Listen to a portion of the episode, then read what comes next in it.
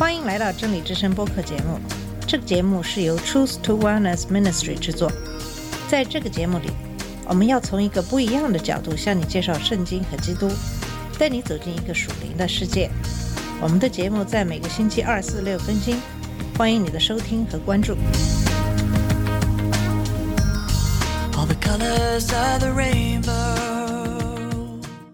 你好，我是马军。在上期节目讲到了以色列人献祭的条例，在上期节目的结尾开始给大家介绍了祭祀的奉献，摩西给众祭司受职。在这期节目里，我们会结束对祭司的奉献的介绍，然后开始看看耶和华是怎样给以色列人规定什么是洁净，什么是不洁净的。第九章只有二十四节，讲述的是亚伦的献祭。在第九章开始，到了第八天，亚伦和他儿子开始执行祭司的职务。首先，他们要为自己献上一只公牛犊做赎罪祭，一只公绵羊做燔祭。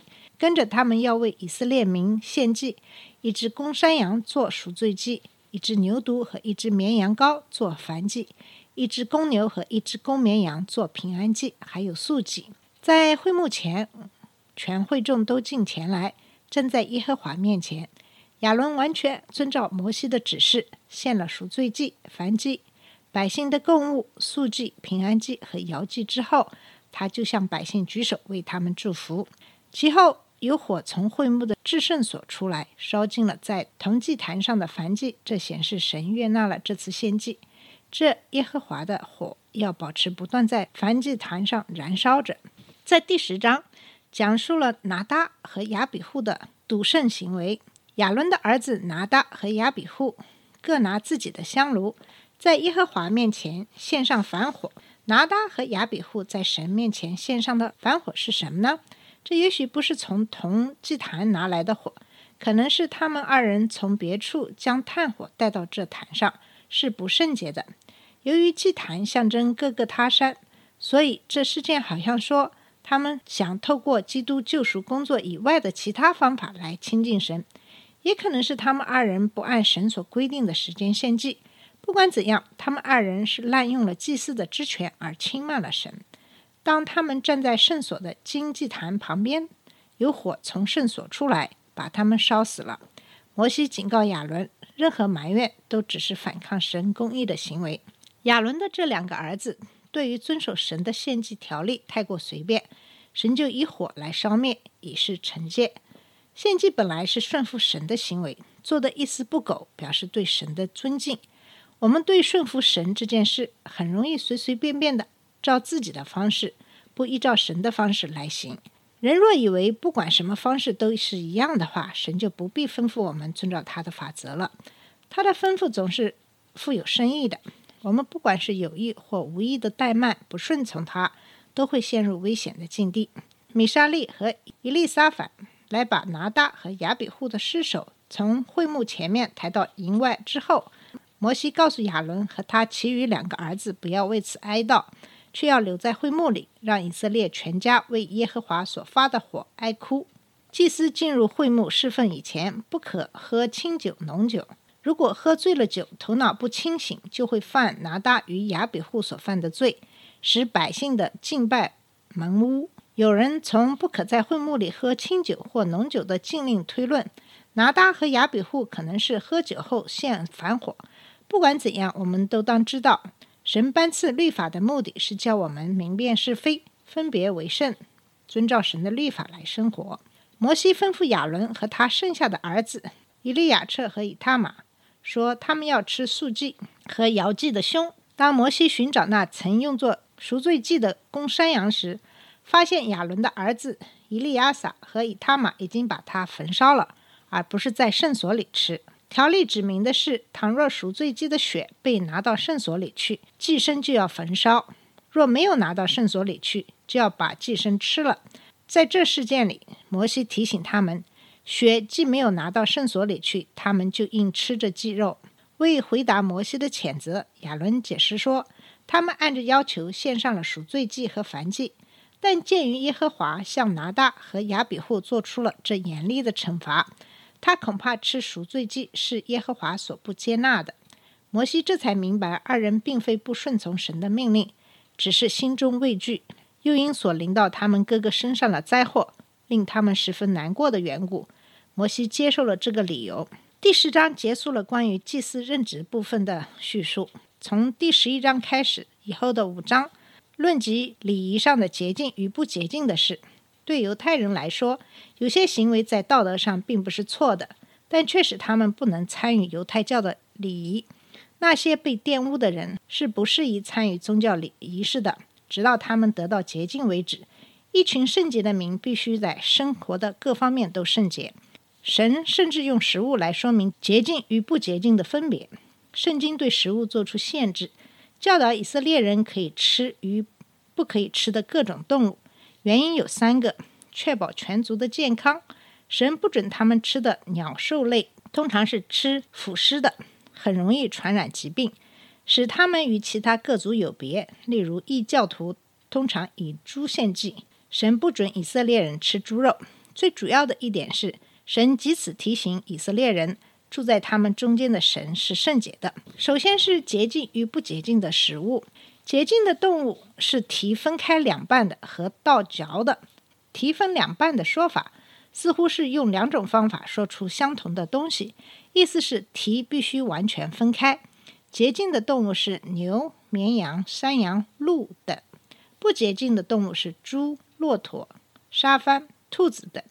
属灵上的应用是，基督徒要默想神的话，也就是倒嚼和有分别为圣的行为，也就是。分体，但神也借着禁止以色列民食用一些容易传染疾病的肉类，来保护他们的健康，因为那时还没有冷冻设备，也不懂得在饲养家畜上使用抗生素。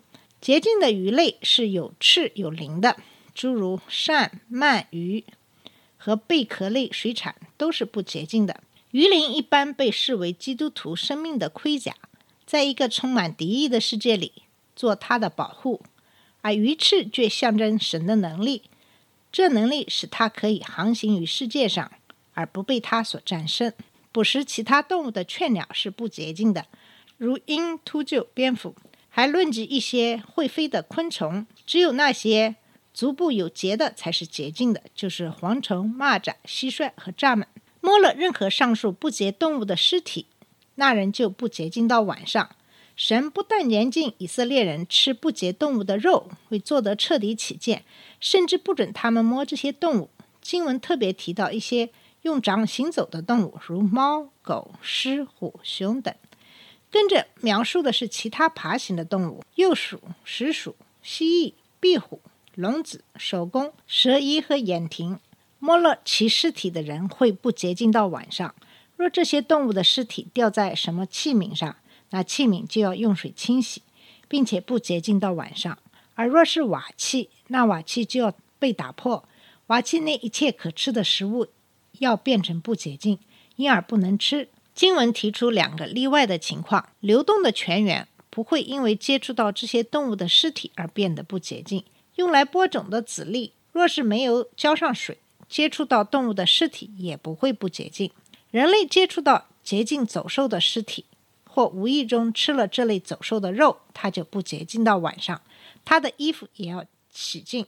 第四十一到四十三节提到蠕虫、蛇、智齿动物和昆虫，任何人吃了这些动物，在礼仪上就变成不洁净。神提出有关洁净与不洁净之动物的条例，目的是说明他的圣洁，以及他的子民也要保持圣洁。在马可福音七章十八和十九节。主耶稣断言，所有食物在礼仪上都是洁净的。保罗也教导说，只要存着感恩的心来领受，就没有一样食物是可弃的。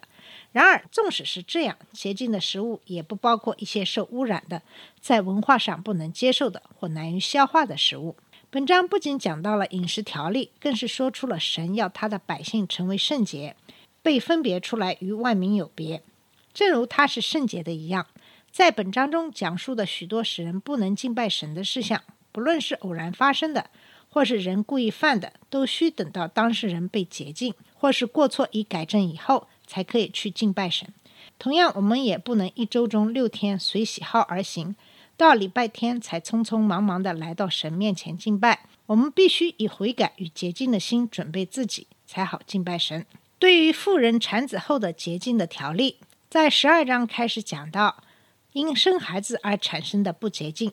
妇人生婴孩之后，为什么被认为是不洁净的呢？那是因为她在生产之后会有恶露流出，是不洁净的，使她无法预备好进入会帐的纯洁环境之中。若有妇人生了孩子，生了男孩，她就不洁净七天，像在月经污秽的日子一样。第八天要给婴儿行割礼。至于凝血，第八天是最安全的。今天凝血的问题可以借着注射维生素 K 来解决。